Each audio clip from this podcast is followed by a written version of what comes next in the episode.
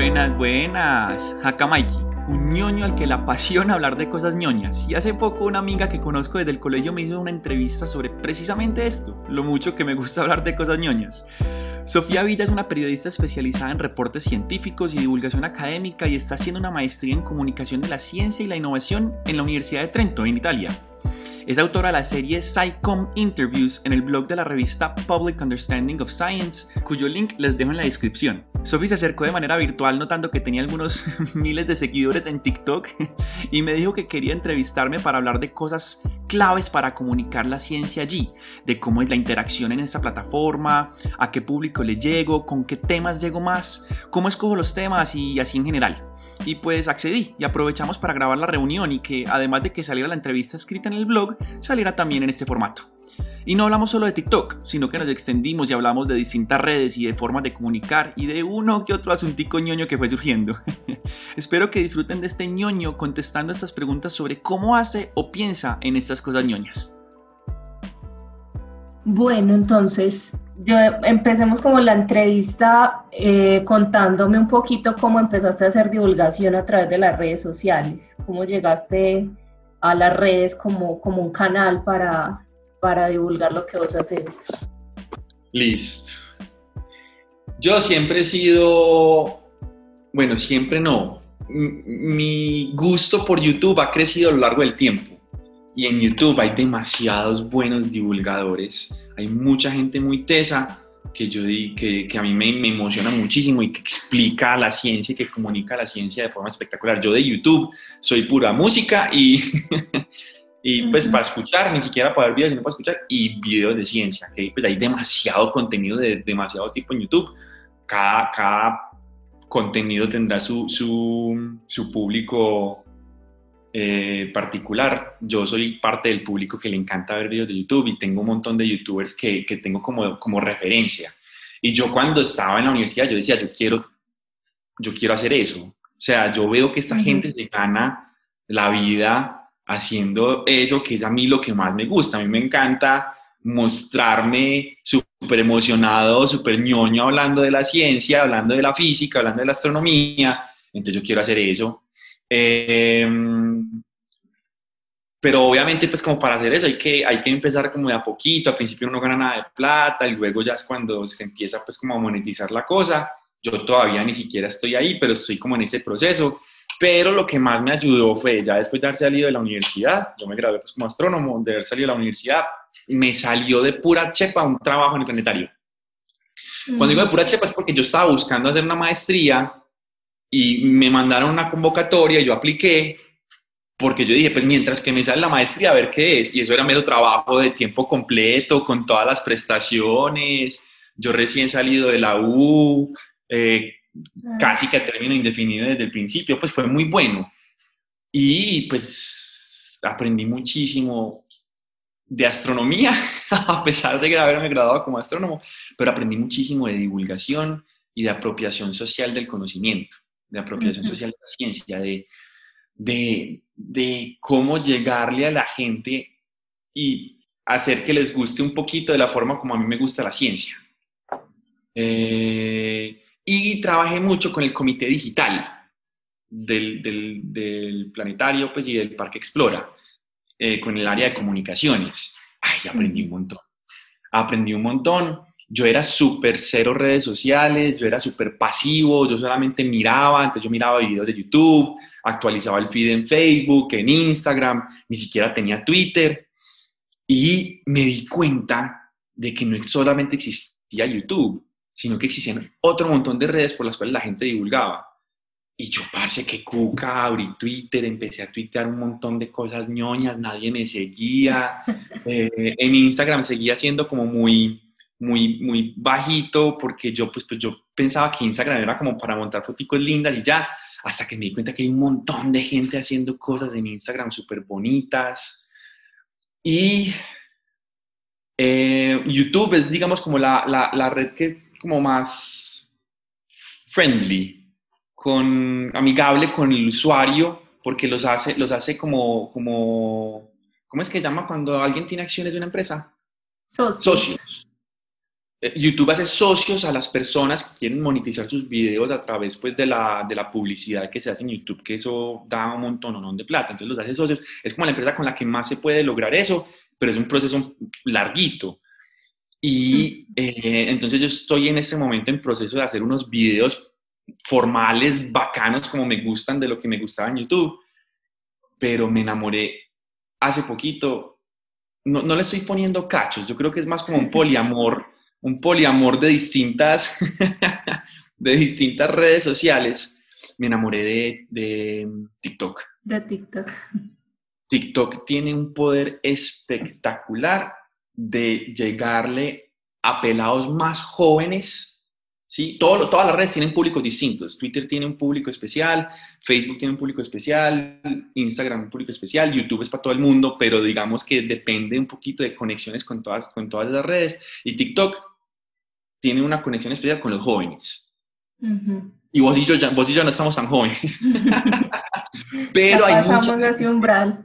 Sí, ya pasamos ese umbral, pero ya hay, de todas formas hay mucha gente que, que hace contenido muy interesante. Entonces al principio TikTok surgió como esa red en donde había un montón de gente que hacía bailes que se volvían virales. Pero, parce, los, los, los, los divulgadores son súper creativos y empezaron a coger esos bailes. Igual has visto que en esos bailes hacen como, como que empiezan a bailar, pero ponen como ponen, Ponen pullas o información o dicen cosas y están bailando. Parece científicos y divulgadores empezaron a hacer eso. Y después empezó otro formato distinto en donde se estaba mostrando la ciencia de una forma informal, relajada, bacana, como yo creo que debería ser a través de videos de un minuto. Entonces, entonces me encantó. Me encantó. Y el último curso, la última formación que hice en Parque Explora, que aprecio muchísimo, fue una formación de, mm, narrativas transmedia. No sé si has estudiado de pronto eso un poquito en el máster, pero me encantó esa formación porque es que entendí, a diferencia de lo que todo el mundo cree, pues o a la diferencia de la que mucha gente cree, que cada red tiene su público distinto, tiene su formato distinto y tiene lógica diferente. Lógica diferente. Entonces la idea no es publicar lo mismo que publico en Facebook, en Instagram, publicarlo también en Twitter o en TikTok o en YouTube, no, sino que es construir todo un universo que sea, que esté conectado a través de esas redes, pero, pero que sea independiente a su vez. Y eso me encantó. Entonces, por eso lo llamo como un poliamor de la comunicación a través de redes. Qué bueno. Estoy enamorado. Yo, yo quería preguntarte cómo has, pues ya me, me acabas de decir que, por ejemplo, eh, lo aprendiste en Explora y en cursos que te dictaban, pero quería preguntarte cómo has como eh, adquirido esas habilidades que van más allá de ser el típico científico haciendo ciencia y que va más pues como a, más a comunicar, a, expresarte, a conectar con la gente. ¿Te parece que eso lo puede hacer cualquiera o son habilidades que hay que estudiar y hay que desarrollar? Creo que no son mutuamente excluyentes. Creo que son habilidades que hay que explorar, desarrollar y que hay que atreverse y que a la vez, entre comillas un poquito grandes, lo puede hacer cualquiera así como creo, entre comillas grandes, que las matemáticas las pueden hacer cualquiera, que el arte lo puede hacer cualquiera, pero que depende de ciertos contextos, de ciertas experiencias que hayan tenido las personas a lo largo de su vida. Entonces, eh, yo fui muy hábil para las matemáticas desde que era chiquito y era un tonto para dibujar. O sea, a mí la motricidad fina se me hace, o sea, no, ni siquiera la motricidad fina, porque me gusta mucho el origami, pero, pero para dibujar, o sea, yo no entiendo, no entiendo qué está pasando por la gente, la, por la cabeza, las cabezas de la gente que dibuja tan fácil. Así como creo que esas personas en general, eh, digamos en promedio, no en general, pero en promedio, pueden decir lo mismo de cómo se me hace a mí tan fácil resolver una ecuación o entender un concepto de ciencia, de física. Sí lo puede hacer cualquiera otra vez, entre comillas, pero en, eh, a través de ciertas experiencias que haya tenido. Entonces, lo de la comunicación Eh, yo creo que a mí se me fue dando desde que estaba en el colegio que yo le explicaba a mis compañeros de esas materias que eran lastimosamente las difíciles del colegio, yo se las explicaba y como que a mí me entendían y como que empecé a coger como cierta paciencia por enseñar y por explicar y por comunicar y como que además pues yo soy muy ñoño y me, me, me apropié de esa ñoñez de, una forma, de una forma alegre. O sea, yo soy ñoño y me encanta ser ñoño y me encanta decir que soy ñoño. Entonces, y, me di cuenta que eso pega, que eso gusta, que a las personas a las que, a las que quieren aprender un poquito de ciencia, a pesar de que de pronto no les guste una u otra cosa de ella, eh, les gusta cuando alguien se las cuenta de forma alegre, ni siquiera tiene que ser charra, divertida, yo simplemente como que estoy sonriendo y hablando de algo que me gusta mucho. Y como con esa pasión, como que contagiar esa pasión. Sí, no te niego que son habilidades que, se, que sigo cogiendo de a poquito. Antes de entrar a pandemia, eh, vos me sentabas en un grupo de cinco personas y yo hablaba feliz, reñoño y me encantaba que me hicieran preguntas. Pero me ponías a hablar frente a una cámara y era una pelota completa. O sea, yo, yo no necesito. Durante el último año en el que hemos estado encerrados y en el que me ha tocado hablarle a cámaras, he aprendido no necesitar la interacción humana para de todas formas expresar eso que quiero expresar con la pasión que me caracteriza y que me gusta tener. Pero pues, al principio me costaba mucho, mucho, mucho. O sea, grabar videos, yo los grabo mil veces, entonces uno, uno solamente monta el que quedó bien, eh, o, por lo menos con el que uno quedó tranquilo. Pero al principio tenía que hacer muchos videos para quedar tranquilo, me cuesta expresarme frente a la cámara, pero son cosas que se van aprendiendo. Ok. Entonces, ahorita tú me, me decías que como la, la, el objetivo o lo que te llamó la atención de divulgar en redes, primero como que la plataforma que más te llamó la atención fue YouTube. Entonces, ahorita tú como, como Astro Mikey, la idea es como posicionarte en YouTube o en TikTok o en las dos, o a qué le estás como metiendo más, más trabajo. Qué pregunta tan difícil, porque todavía no estoy seguro. Y, te confieso pero algo. Pero si eh, tienes más seguidores, por ejemplo, en TikTok, ¿te da mejor en TikTok o qué? Yo no estoy seguro si el número de seguidores es la única variable a considerar para, para, para determinar el éxito. Eh, a mí me abrumó TikTok me abrumó muy bacano, pero me abrumó, porque yo puse un video y tenía 300 seguidores, puse otro y tenía 2000, puse otro y tenía 7000, y eso para mí no tiene sentido. Y me puse a estudiar las redes, me puse a estudiar todo este universo de la narrativa transmedia y me di cuenta que así funciona TikTok. El TikTok evolucionó para explotar en cantidad de seguidores y que eso no necesariamente hace a un creador de contenido exitoso, sino que es, raro, como que TikTok tiene un algoritmo, tengo entendido, eso es lo que, lo que, lo que he leído, de lo que he estudiado, tiene un algoritmo que te potencializa uno, dos o tres videos para mantenerte enganchado y para que sigas haciendo. Y vos te das cuenta, y yo tengo videos que tienen más de 200 mil vistas y otros que tienen 300. 300 vistas, no 300 mil, sino 300. 300. Y, tengo 13 mil seguidores, entonces es como, ¿por qué solo tengo esas? No funciona con cantidad de seguidores, obvio.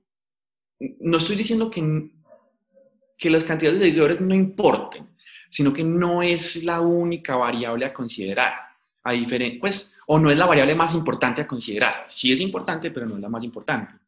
Entonces yo, por ejemplo, últimamente, pues en estas semanas en donde Colombia ha estado un poquito, un poquito rarita socioeconómicamente, por no, por no decir nada más político al respecto, eh, he decidido quedarme en Instagram. Y en Instagram tengo, entre comillas, apenas 1.300 seguidores, o sea, un 10% de los seguidores que tengo en TikTok, pero siento que estoy logrando más que lo que hubiera podido lograr con TikTok, porque TikTok es muy muy, muy rápido y poco profundo. Y eso es bueno para TikTok.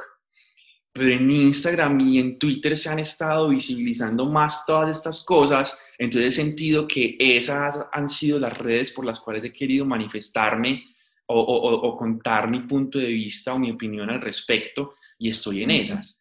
Claro, Entonces como que no, no, quiero decidir no quiero decidirme por una. Yo siento que hay mucha gente que dice soy Instagramer, soy YouTuber, soy TikToker. Ay, yo no sé, yo quiero crear, no sé si estoy siendo muy...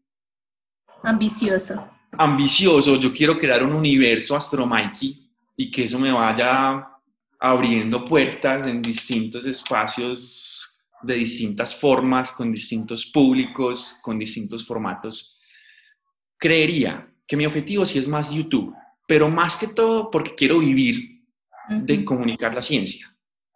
¿Cierto? No, quiero enseñarla y por eso voy a hacer la maestría en enseñanza de la física y quiero regresar y hacer cátedras, pero yo creo que yo no me quiero vincular a una universidad, sino que a mí me gusta mucho enseñar y enseñando se me ocurren muchas ideas para desarrollar contenido en redes. Entonces quiero hacer eso, pero yo sí quiero vivir de, de comunicar la ciencia y de lo que más he estudiado, la mejor forma de hacerlo es a través de YouTube. Ok. Eh, bueno. Si, si de pronto, discúlpame, yo me tomo a escuchar, si de pronto dentro de un año, dos años, cinco años, parce, me doy cuenta que TikTok pega más en ese sentido y que puedo... Que, genera más monetización.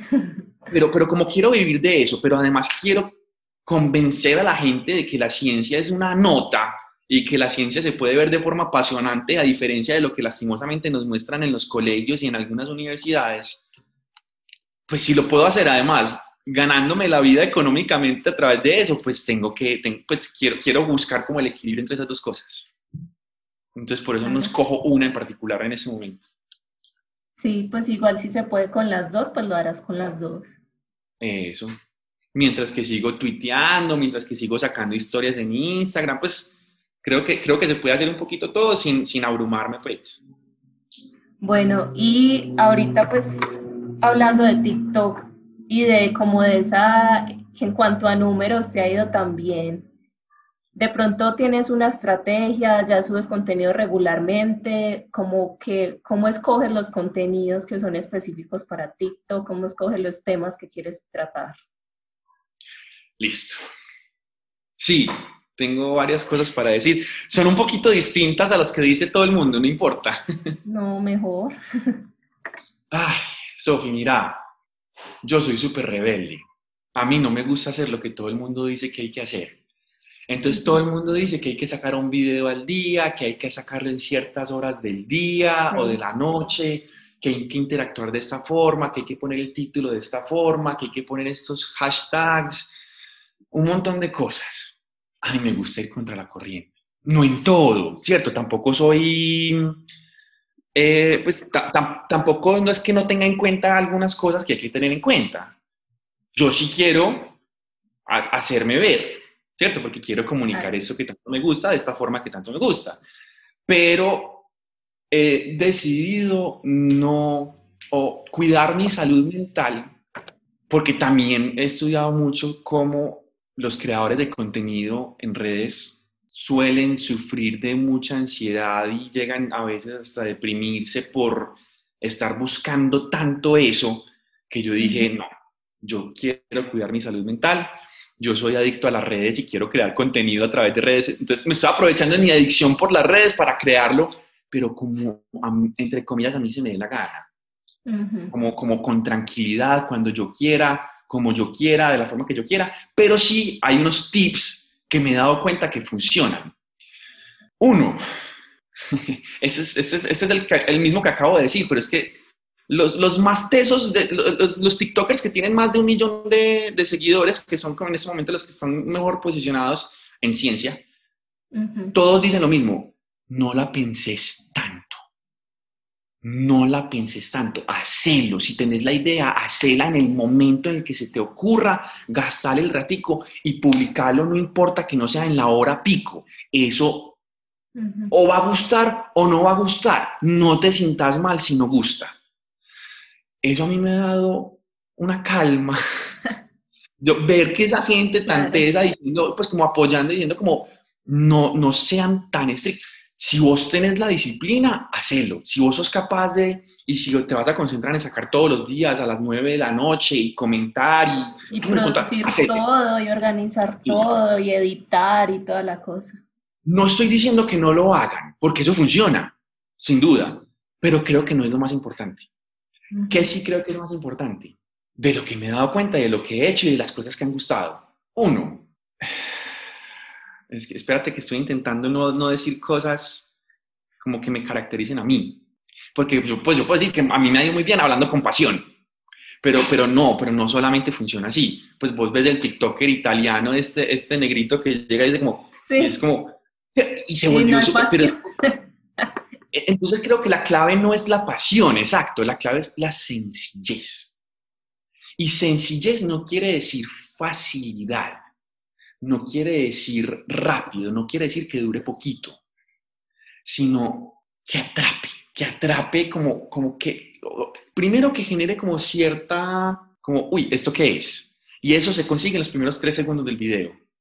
Y segundo, que al final haya algo también que atrape. Y eso se consigue en los últimos tres segundos del video. Pero entonces si vos atrapas en los primeros tres segundos, es muy probable que la gente que te esté viendo se quede viendo hasta el final si el contenido sigue siendo pues del interés de la persona, ¿cierto? Sí. Entonces, a mí, ¿qué me ha pasado? Yo, yo, cositas tan sencillas, que también lo he visto porque estudiaba gente que, cositas tan sencillas como, como entrar así, ¡pum! Ajá. Como que, como que haya movimiento en esa primera entrada. Entonces yo, yo veo un, muy, de, muy de youtuber. Entran así, entran acercándose a la cámara o entran entrando a la, al, al punto de vista de la cámara. Esas cositas te atrapan. Los errores atrapan. Mi mamá a veces me dice viendo mis TikToks, pero ¿por qué no lo volviste a grabar si te equivocaste? Y yo le digo, porque eso le gusta a la gente. A la gente le gusta que yo me equivoque. Y se ríe. Y haga como esa expresión de equivocación, porque es como que, como que, como que si, si se le estaba yendo la atención, se la volvió a coger con el error. A la gente eh, le gusta ver la cara de la persona que habla. Eso a mí me conviene, no porque sea, pues yo soy feo, me conviene es porque soy muy expresivo. entonces, a mí, entonces ser expresivo funciona. De nuevo, este, este negrito italiano no es de No, de hecho sí es muy expresivo. Simplemente no es alegre, pero sí es muy expresivo. Tiene una sola expresión, pero esa expresión dice mucho. Exacto. Entonces ser expresivo funciona y mostrar la cara funciona. Entonces me he dado cuenta, por ejemplo, en TikTok en particular, que los comunicadores de la ciencia que usan muchas animaciones, gráficos, no gusta tanto, porque TikTok es informal, TikTok es humano, TikTok es, hay una persona que no me importa quién es, pero está explicando en ciencia, pero está explicando algo de una forma sencilla y atrapadora. Y, dentro de cierta forma cotidiana también, ¿no? Eso iba a decir si vos sos capaz de hacer una analogía, atrapas. Cuando vos le decís a una persona, voy a hacerte un spoiler del, del video de YouTube que estoy a punto de sacar. Si vos le decís a una persona, te quiero hablar del principio del palomar. Y el principio del palomar es un principio en matemáticas que dice eh, que si vos tenés más más palomas que cajones en donde meterlas, entonces necesariamente te va a tocar meter más de una paloma en algún cajón. Te aburrí, te acabo de aburrir. O sea, tú me escuchaste, yo sé que yo, yo sé que, que, que, de pronto tú, tú ves en mí un poquito de interés y dices como va a intentar entender lo que este man está diciendo. Y eso dice el principio del palomar, y eso es matemáticas, eso es comunicación de la ciencia. Pero si yo te hago la pregunta, oíste, Sofía, ¿cuántas galaxias en el cielo crees que tienen el mismo número de estrellas? Ya te hice una pregunta que te atrapó. De pronto no de la forma más expresiva o algo, y de pronto no estoy logrando lo que quiero estar logrando en ti, pero de pronto en otra persona que le guste la astronomía y diga, ¿qué? ¿Qué carajos tiene que ver el número de estrellas en las galaxias con el principio del palomar, con las palomas? Entonces, como que, como que, como que generar esas cosas cotidianas o esas cosas que llamen la atención, por lo menos siento que en TikTok, y, yo lo intento hacer en otras, en otras plataformas también, siento que gusta mucho. O analogías, las analogías, comparar cosas con cosas de la vida diaria, pues estrellas, todos, todos vemos estrellas todos los días en la noche, la luna, ¿cierto? si, yo, si yo quiero hablar, por ejemplo, yo qué sé, de la descomposición de la luz del sol y empiezo a hablar de eh, la radiación electromagnética o el espectro electromagnético, ah, eso como que suena muy... Pero yo te digo, parce, la luna se pone roja en un eclipse lunar, porque es que parte de la luz del sol es roja. no sé, no sé, como que intentar yo, una de las cosas que más preparo, porque yo no casi nunca hago guion para los videos de TikTok. Es una improvisación. Sí, me toca repetirlos varias veces hasta que la improvisación me salga bien. Pero sí preparo ese pedacito de contenido, de analogía, esa sí la pienso mucho antes de saber qué es lo que voy a publicar. Entonces uno de los videos que se me volvió viral fue un video en el que estaba, eh, sí, en el que estaba explicando una cosa súper normal. Era, era, era un, era como un pendulito, como una cosa para llevar, para llevar una taza, una taza de, de café.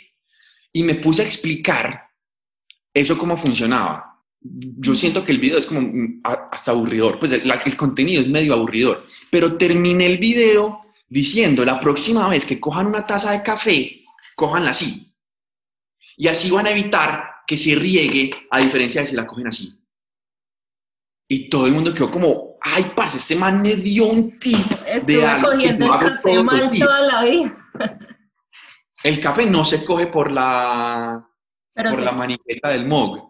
El café se, o sea, cuando te vas a transportar con él, la maniqueta del sí sirve como para, pues, ya cuando lo tienes ahí, acá no te, lo, vas a tomar. Porque ya no se te va a regar. Pero cuando vas de la cocina al escritorio, cogerlo desde arriba y vas a tener, no, no, no estoy diciendo que no se te va a regar, pero va a tener menos probabilidad de que se riegue. Y, en el, y todo lo que dije antes de eso fue la explicación de por qué eso sucede. Entonces eso además hace que la persona a veces quiera volver a ver entonces qué fue todo lo que se dijo. De TikTok hay algo que me encanta y es la posibilidad de hacer dúos y stitches. No sé cómo se dirá eso bien en inglés. Stitches. stitches. No sé. Pegar. En, español está mal traducido, porque pues no mal traducido, pero eligieron una palabra toda rara para traducir, es como pegar el video, como que stitch de video. Y es, y es que vos puedes hacer dúos y es que como que mientras que una persona muestra un fenómeno, vos como comunicador explicás lo que, lo que la persona está mostrando, eso es un dúo, en, en la parte científica de TikTok. Y como, y los stitches es que alguien hace una pregunta o alguien dice algo y vos puedes coger cinco segundos de ese video en donde quieres decir como, donde quieres como poner la pregunta que la persona hizo. En el del café lo que yo hice fue coger un video que estaba viral de esa cosa que hacía que el café no se regara. Entonces yo cogí tres segunditos en donde decían, miren, no se rega el café. Y luego empecé yo a hablar, a decir como, ¿por qué no se regaba? Y di ese tipcito de cogerlo con la mano. Entonces, esos stitches, si vos coges videos virales y, los y explicas el fenómeno que nadie te estaba pidiendo que explicaras, pero si lo explicas, esa, ese público al que le gusta ver ciencia en TikTok, le va a gustar eso. Claro. Y los, ¿los qué? Dale, dale. No, no, dale, dale. Que te iba a preguntar, que entonces me, me, me imagino que los temas para TikTok no los, no los tienes como muy predeterminados, sino como que van surgiendo mientras vas viendo que está viral, qué videos están poniendo, de qué están hablando. Eso es lo que yo me he dado cuenta que más gusta.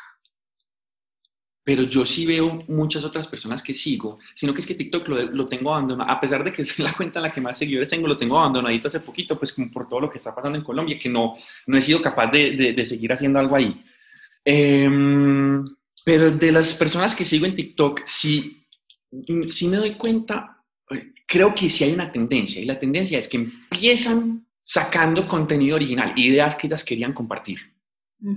Y en TikTok hay otra cosa bacana, no solamente los dúos y los stitches, sino también la responder comentarios, responder preguntas a través de videos. Entonces, vos hiciste un video del café y alguien te hace una pregunta que es como, hey, ¿cómo funciona un péndulo doble?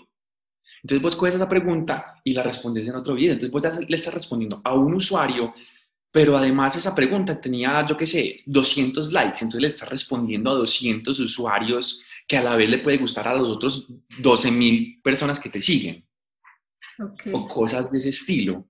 Entonces tal vez sí puede funcionar montando videos siempre propios y originales, pero yo siento que una de las cosas chéveres de las redes sociales es la, es la palabra sociales, es la palabra interactuar con la gente a través de eso. Hay un momento en el que eso se, se desborda y uno no puede responderle a todo el mundo, pero, pero qué bacano como mantener esa interacción, como que, de nuevo, TikTok es informal, es muy humano, es alguien hablándote de forma sencilla, no necesariamente apasionada, pero expresiva de algo que te está gustando. Entonces, como, qué bacano que esta persona me está respondiendo esto, o le está respondiendo esto a esta persona. Yo siento que eso es claro.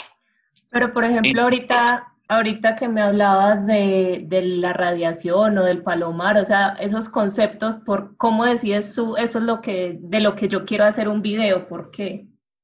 Ah, bueno, listo.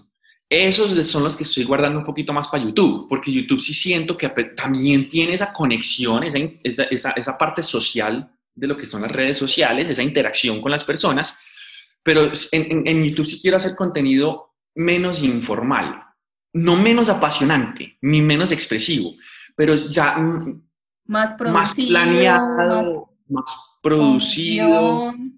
De hecho, estoy trabajando con Isa. Isa me está dictando los videos, sí. Ah, qué bien. Sí, sí, sí. Entonces, ¿cómo? Isabel Vélez. Isabel, sí. Entonces, eh, quiero eso, que tenga como un proceso de edición chévere, que sea como más, lo estoy haciendo con guion, más, más formal, no en el sentido elegante, sino más como que quiero comunicar una idea que generalmente la gente ve como aburridora y quiero contarles la forma en la que yo lo veo. Eso es lo que quiero lograr con YouTube y eso es lo que quiero lograr con mi universo de Astro Mikey. Y es que quiero mostrar a la gente que lo que yo veo, que la gente dice que es muy difícil, puede ser muy difícil en el papel, ok, ¿cierto? En las ecuaciones, ok, pero es tan genial. yo quiero mostrarle a la gente que esas cosas son geniales. Ahora, TikTok, Instagram, Twitter me van a servir para lanzar cositas. Entonces, es un TikTok no pega, pero pienso hacerlo. Voy a, voy a decir en TikTok, hey, saqué mi primer video de YouTube. Voy a estar hablando de esto. El que quiera saber más de eso, pum, vaya, claro, pues tengo que aprovechar que tengo 13.000 seguidores. Si me deben mil personas, listo, pero entonces mil personas que de pronto 10 se van a ver el video de YouTube. Si tengo 100.000 seguidores y me deben eh, 10.000 personas y mil van a ver el video de YouTube, ya tengo mil vistas en el video de YouTube y ya empiezo a monetizarlo. Uh yo, yo sé que algunas personas cercanas a mí podrían escuchar esto y decir como, marica, este man es recapitalista, pues está pensando desde todo el tiempo. Sí. Pues es que el mundo es recapitalista. Vivimos en un mundo capitalista, entonces yo quiero... recapitalista, entonces. Y quiero ganarme la vida capitalista haciendo algo que me gusta mucho. Y siento que además tengo ese propósito de, de mostrarle a la gente lo genial que a mí me parece. Y que en ese mostrarle a la gente lo genial que a mí me parece, algo que usualmente es mostrado como aburrido o como difícil, si logro que de las, del 100% de las personas que me ven, si logro que 5% cambien de opinión y digan, parece que cuca las matemáticas, que cuca la física, que nota como este man usa la astronomía para hablar de biología o de química o de física o del movimiento parabólico que me dio tanto dolor de cabeza en el colegio. O que, o, que como a mí, youtubers o, divulgadores en redes me motivaron a estudiar ciencias, que no taparse yo lograr que haya niños y niñas motivadas a estudiar ciencias porque les estoy mostrando que no es todo como en el colegio. Ojo, profes, yo sé que hay profes que hacen las cosas muy bacano, ¿cierto? Pero lastimosamente, no todos los profes hacen las cosas muy bacano. Y no todos tienen como la, la, la, misma actitud y la misma forma de enseñar y no todo el mundo es como tan expresivo y hay personalidades diferentes, entonces de pronto no todo se les va a dar enseñarla de la misma forma. Sí, exacto. Uno también de mis objetivos no es ni siquiera tanto que los profes sean expresivos y divertidos y apasionantes, no, pues porque es que yo, yo, no quiero que todo el mundo sea como yo, que, que, pereza, que pereza un mundo en donde todo el mundo sea así de enérgico y de apasionante y todo. No, no, necesitamos equilibrio, ¿cierto? Necesitamos equilibrio en este, en este mundo y necesitamos profes también en equilibrio. Pero sí creo que el currículum, currículum, currículo, no sé cómo se dice, currículo, en español y currículum en inglés, latino, de física, más que todo de física, está mandado a recoger. Y me refiero al currículo de física de bachillerato. Está mandado a recoger. La física no. Son un montón de ecuaciones y un montón de matemáticas y un montón de cálculo a la con, la que la gente ya está teniendo dificultades en, en, la asignatura de matemáticas. Las matemáticas también se pueden hacer de forma muy divertidas y no, y no voy a hablar mucho de eso en este momento. Yo creo, porque tampoco es mi área de experticia, yo soy astrónomo con, con formación en física y en enseñanza de la física. Yo sí quisiera en algún momento poderle aportar yo qué sé, al Ministerio de Educación en, en, construir un currículo nuevo de física que deje de enseñar movimiento rectilíneo uniforme, movimiento rectilíneo uniformemente acelerado, movimiento parabólico, eh, dinámica, eh, F igual a M por A, eh, conservación de la energía, entonces que el bloquecito que se, eso a mí me encanta. y yo, yo era feliz en el colegio resolviendo esos problemas. Pero eso no es física. Eso es aplicación de matemáticas en ni siquiera en problemas de la vida real.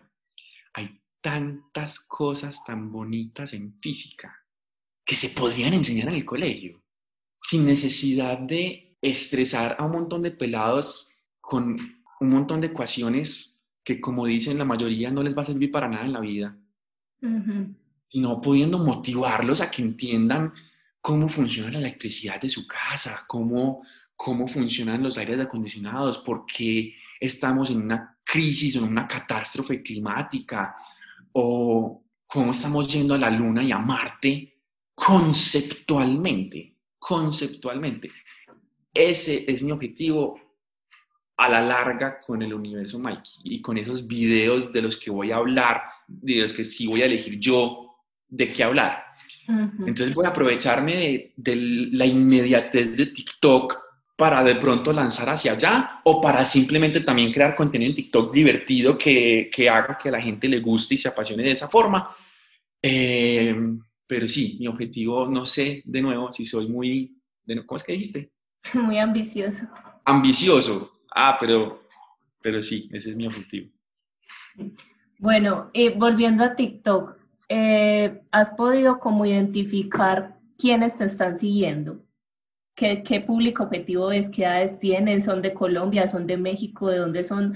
¿Ya pues son científicos? ¿Son estudiantes? ¿Son interesados en la ciencia? ¿O no tienen nada que ver con, con ciencia y son gente normal y, y por, precisamente por el contenido que haces les interesa eh, algún tema que estés tratando? Mm, no, pero te puedo decir un poquito. No he logrado identificar qué tipo de público todavía me sigue, porque eh, en mi rebeldía he sido un poquito inconstante, ¿sí se dice así? Sí. Eh, no he tenido mucha constancia, entonces como te dije, la verdad no sé por qué se me disparó, se me dispararon los seguidores, bueno, no, no sé por qué no. Ya te conté un poquito por qué de lo que he estudiado siento que sucedió eso y es que TikTok funciona así, dispara seguidores para que, para que yo me llene de adrenalina y de ganas de seguir montando videos y siga haciendo eso. Sí me hizo eso, pero de nuevo sucedió lo que está sucediendo en Colombia, entonces estoy un poquito frenado en ese sentido.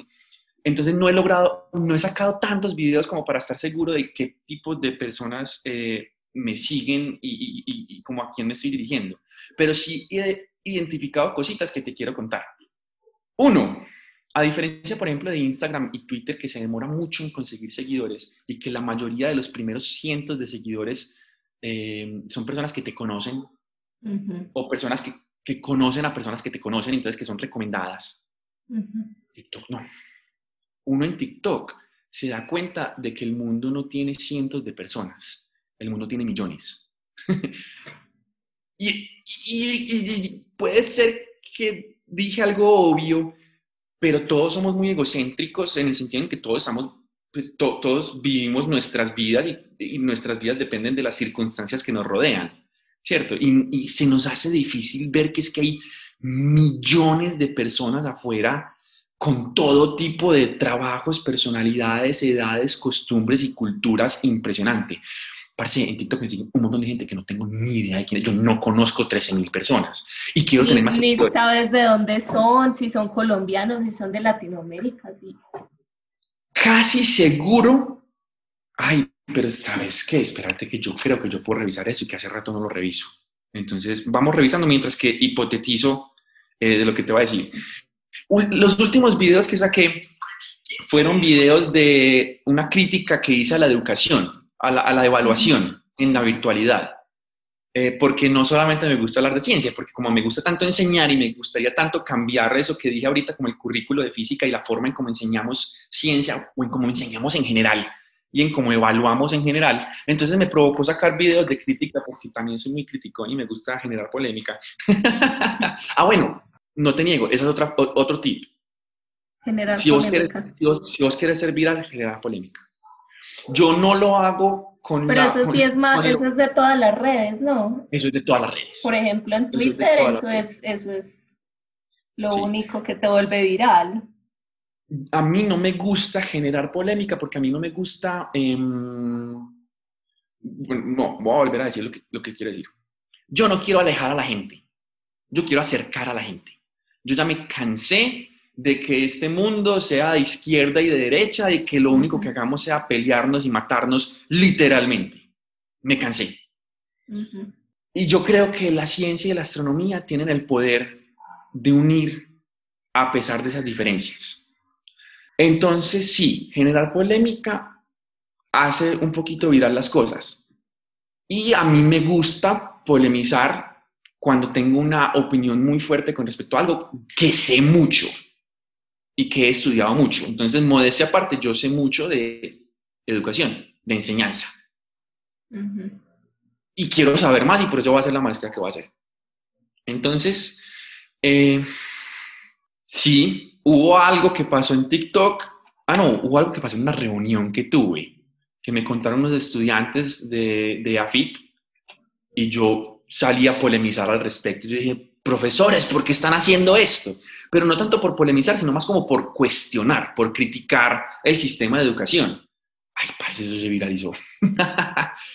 Entonces, sí, polemizar, pues eh, viraliza, pero yo no quisiera hacerlo solo por viralizar, porque de nuevo, yo no quiero alejar gente, yo quiero acercarlas en el ámbito de la ciencia. igual polariza, pues es un, se divide en bandos. ¿Estás o no estás de acuerdo? En estos días, en uno de los espacios de Twitter que hice sobre la situación actual, em, una, una, estudiante de ciencias políticas nos enseñó algo muy bacano y nos decía, la polarización no necesariamente es negativa. Últimamente estamos utilizando esa palabra como si fuera algo súper negativo. Y la polarización está bien porque simplemente nos muestra que el mundo tiene millones de personas y que tiene millones de formas de verse. Y eso está bien, siempre y cuando no, no veamos la polarización como si todos fuéramos enemigos, sino más bien como si fuéramos adversarios, personas con las que queremos discutir y convencer a través de lo que no sucede en política en Colombia y en casi ninguna parte del mundo, y es a través del respeto, a través del discurso, a través de los argumentos. Entonces, yo sí quiero generar un cambio en la educación y creo que para generar un cambio en la educación voy a tener que polemizar, sí. Polemizar un poquito, eh, polarizar tal vez un poquito. Y problematizar también. es problematizar. A mí, como científico, me encanta cuestionar. Entonces, casi siempre lo hago a través de preguntas, a través de cuestionamientos. Y hay veces doy mi opinión y ahí es donde se genera a veces la problemática. No el problema, sino la problemática. Me gusta problematizar porque quiero generar conciencia, quiero que, que nos demos cuenta que hay problemas así como por ejemplo los marchantes en este momento quieren marchar porque quieren que se den cuenta que hay problemas. ¿Qué es la forma? ¿Qué no es la forma? No, no es como lo que, lo, que, lo que nos incumbe en este momento, pero, pero sí. Ah, listo, acá ya encontré entonces las estadísticas en TikTok para decirte ya mucho más exacto los, los seguidores. Dice que el 64.1% de los seguidores son, es mujer y que el 35.9% es hombre. Eh, y, ay, yo pensé que era más. El 80% de los seguidores son colombianos. Muchos. El 6% de México, 3% de Ecuador, 2% de Perú, 2% de Chile. Y eso suma 86, 89, eso suma 93. O sea que hay un 7% que es del resto del mundo, que no es, no, no, no, es, no es lo suficientemente significativo como para poner ahí en porcentajes al parecer. Dice que, que la mayor cantidad de seguidores, la actividad de, los, de mis seguidores es, ah, no, está como entre las 11 a.m. y las 11 p.m. O sea que es mucha, por eso te digo que no hay tanta necesidad como de... Y bueno, claro que como llevo tanto sin publicar, de pronto también eso, eso afecta un poquito. Em, pero entonces sí, la mayor, la mayor parte son colombianos. Sí sé que la mitad de los seguidores que conseguí fue con el, con el último video por, la, de la educación. De la, de la, crítica a la educación y que, y que muchos eran de Medellín, diciendo como, ay, sí, yo soy de AFIT y eso pasa, ah, no, yo soy de AFIT y eso no pasa, porque estás diciendo mentiras? Eh, o diciendo, no, eso también sucede en los colegios, también sucede en, que en la UPB, que en la Universidad de Antioquia, pero también gente diciendo, no, eso también sucede en España, en Canadá como súper interesante. Entonces, entonces es, es, sí, 80% Colombia, pensé que era más, pero, pero bacano en ese sentido. Eh, sí sé, sí sé que cuando, si, si, planeo seguir haciéndolo, que sí planeo seguir haciéndolo, y, y consigo más seguidores, eh, tengo entendido por lo que he visto que la mayoría van a ser latinos. De hecho, esa es otra razón por la cual quiero hacer lo que quiero hacer, y es, hay mucha divulgación y apropiación social del conocimiento a través de YouTube y de Pero en inglés. En inglés. En español hay gente muy buena. En Tal vez de España. todo. Y no, y en Latinoamérica también hay gente chévere, pero hay muy poquita. Entonces, yo veo que entre la comunidad de youtubers de Estados Unidos, eso, de ciencia, eso son recontra amigos. O sea, eso es competencia. Pero es competencia súper sana, súper bacana, súper chévere, como apoyemos, miren, sigan a ese, sigan a ese, chun chun. Yo, yo quiero como aportar al crecimiento de la comunidad de, de, divulgación científica a través de redes en Latinoamérica. En Colombia, ¿vos a quién conocés? No, pues al profe de la Nacho que monta los videos en, en YouTube, ¿cómo es, profe? Ese, hay, un pro, hay un profe. ¿El profe con TikTok? No, el de YouTube, que es de la Nacho. Julio Profe. Julio Profe.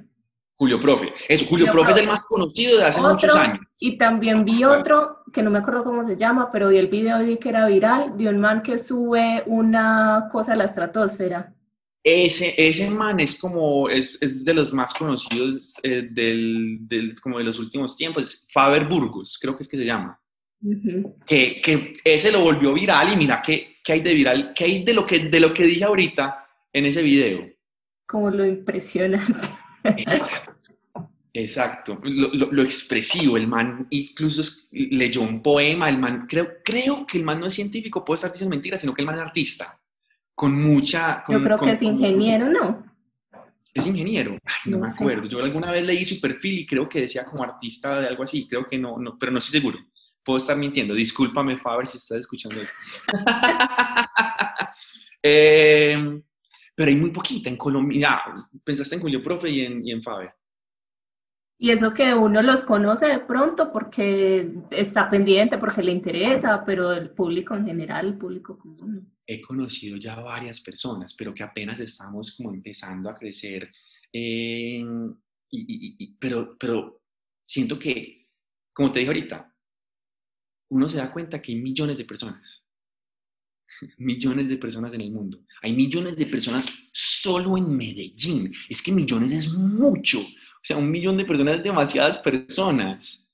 Entonces hay mucha forma de construir una comunidad de divulgación de la ciencia alrededor de esas decenas de millones de personas o centenas de millones de personas que hay en Latinoamérica y generar eso que, que queremos generar.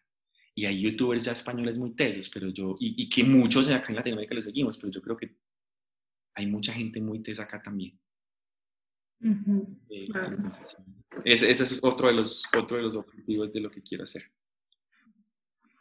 Bueno, eh, volviendo a TikTok, ¿qué proyección le des a esa plataforma? O sea, en comunicación científica, ¿qué se puede hacer ahí?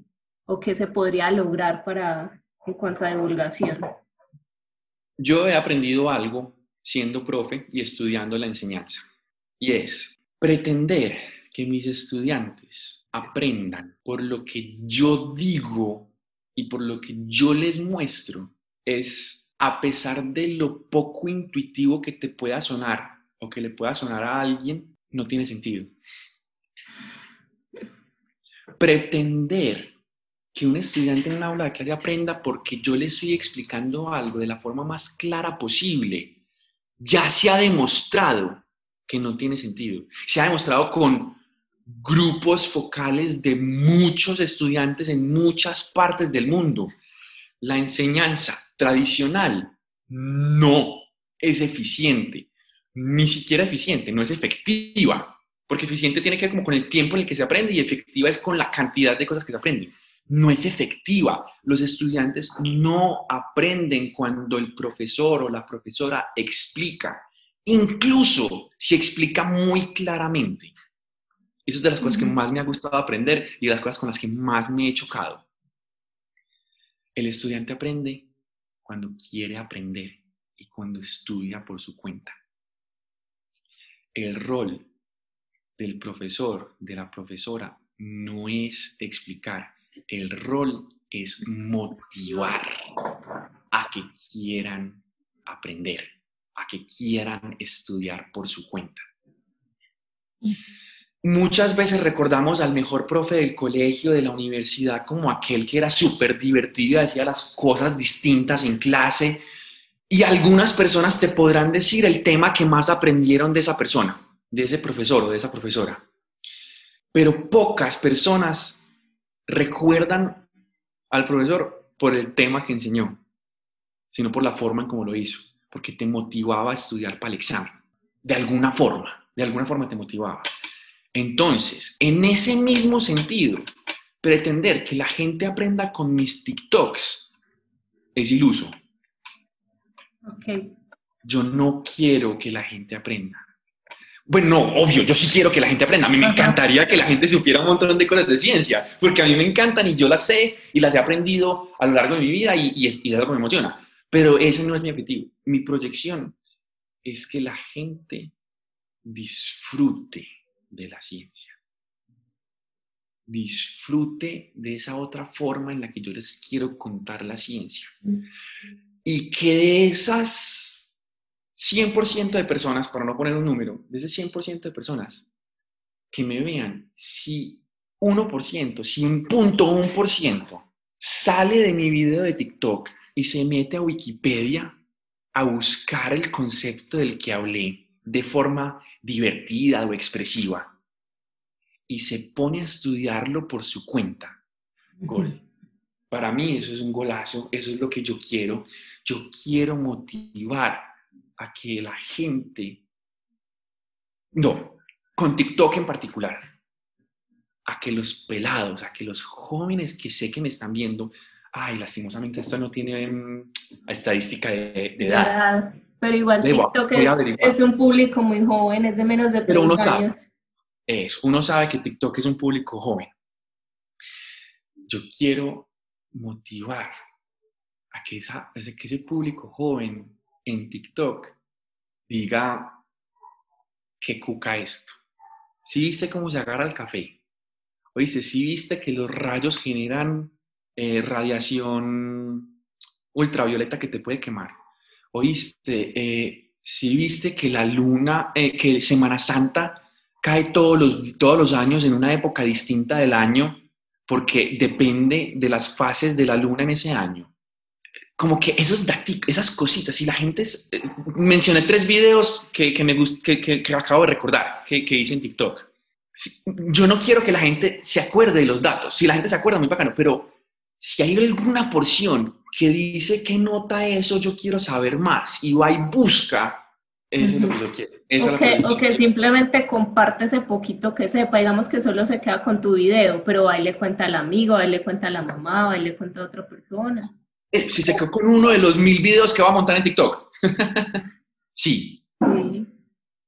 Eso, porque pretender que los 13 mil seguidores vean todos mis videos, ya, ya vimos que el algoritmo no funciona de esa forma.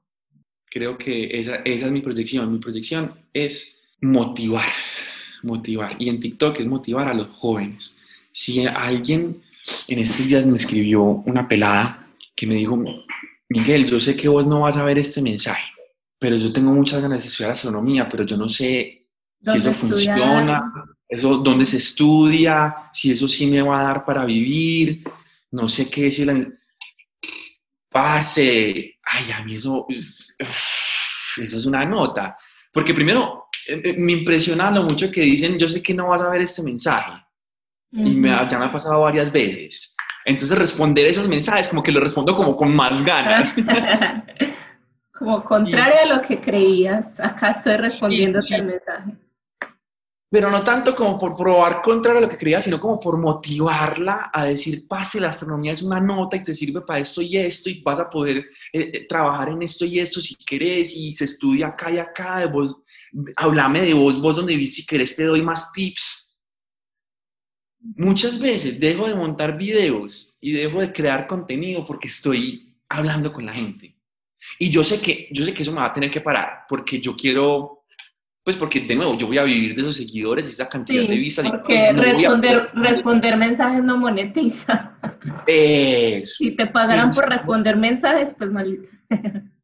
En algún momento, ¿sabes qué me sueño? me sueño teniendo una empresa que se llame Astro Mikey y personas que, por ejemplo, a las que les pueda pagar porque ya tengo un canal monetizado que me está dando lo suficiente para poder pagarle a la gente para que responda mensajes. Porque de nuevo, yo quiero generar esa conexión con la gente, quiero recordar que las redes sociales son sociales y que nos conectan. Y que hay veces son muy tóxicas, como la gente habla, por ejemplo, de Twitter, o que hay veces son positivamente tóxicas cuando la gente habla, por ejemplo, de Instagram, pero yo creo que siempre hay puntos medios en donde podemos usarlas de formas distintas y conectar, ni negativamente tóxica ni positivamente tóxica, sino conectar y motivar. De nuevo, no sé si soy muy ambicioso, pero eso quiero.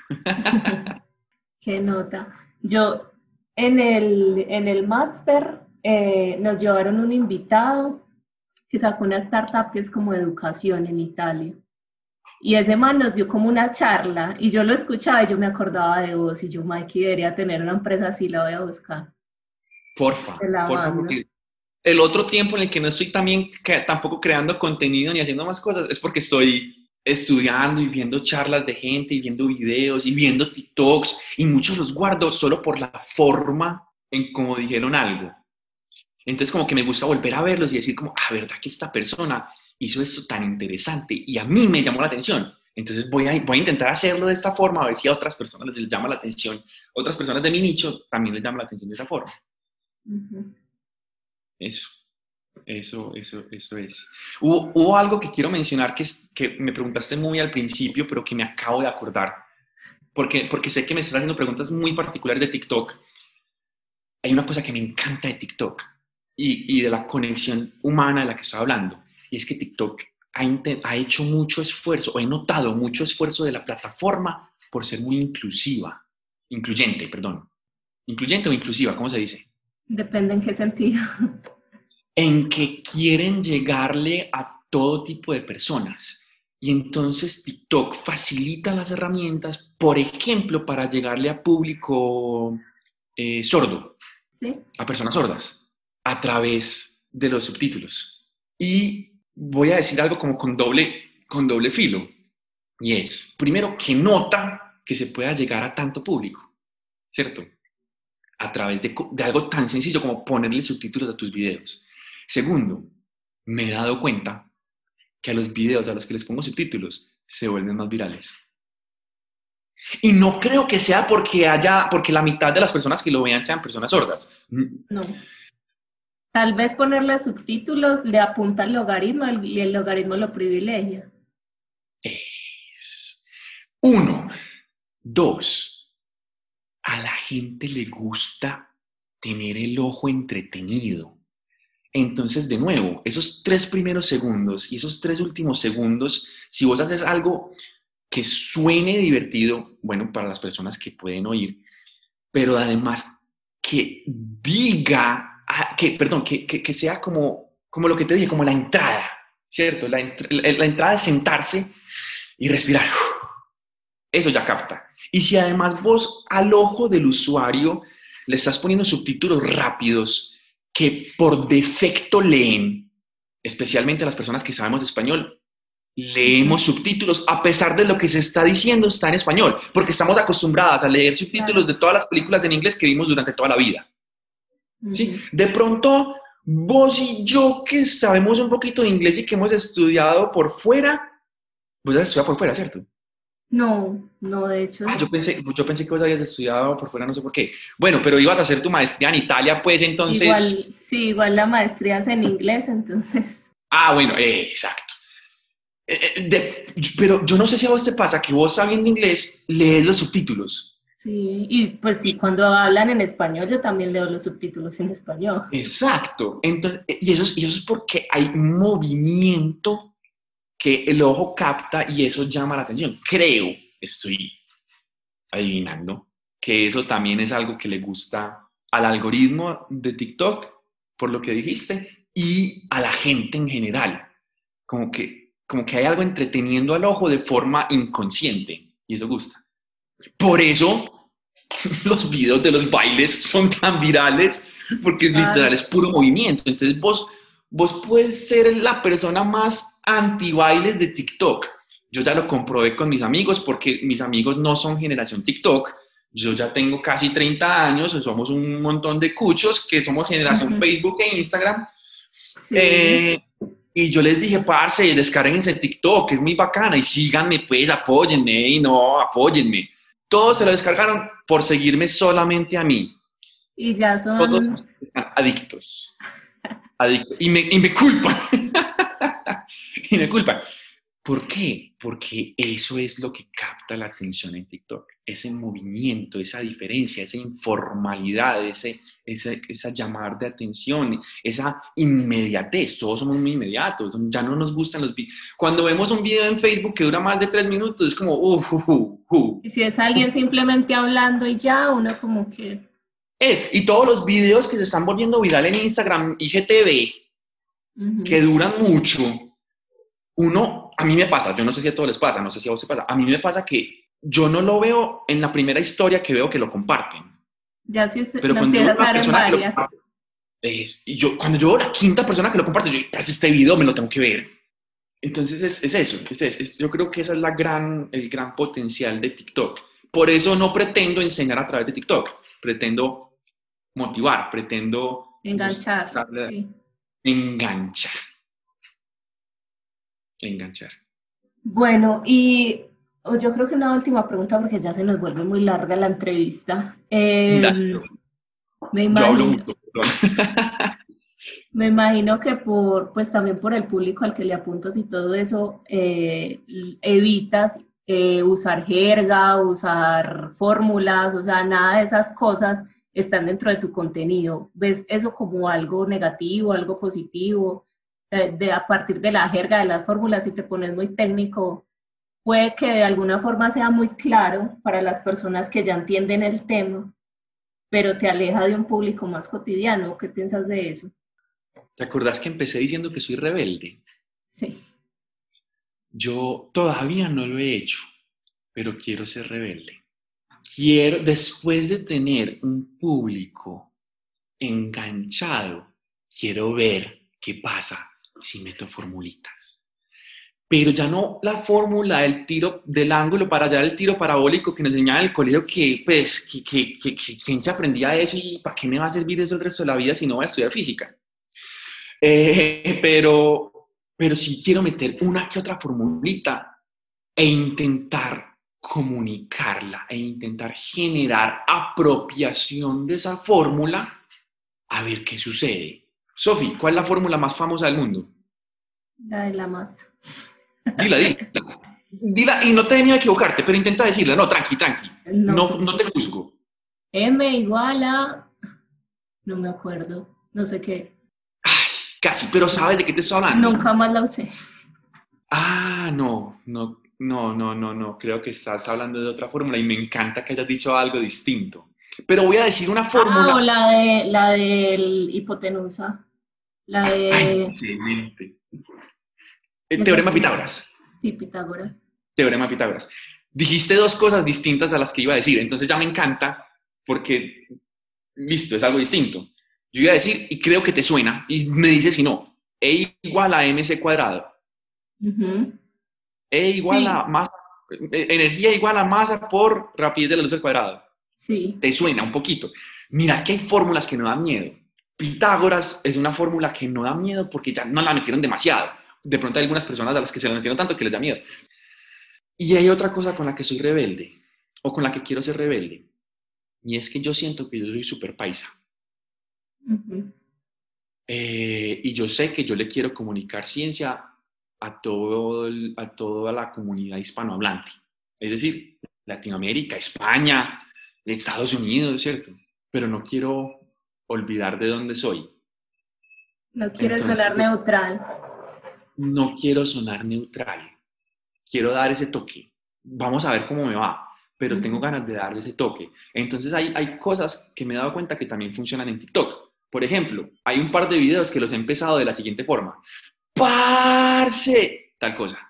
Y yo, yo, es posible que alguien en Chile, o en Argentina, en México diga, este man, ¿qué significará parce? O, o, o, o charro, o bacano, tantas cosas.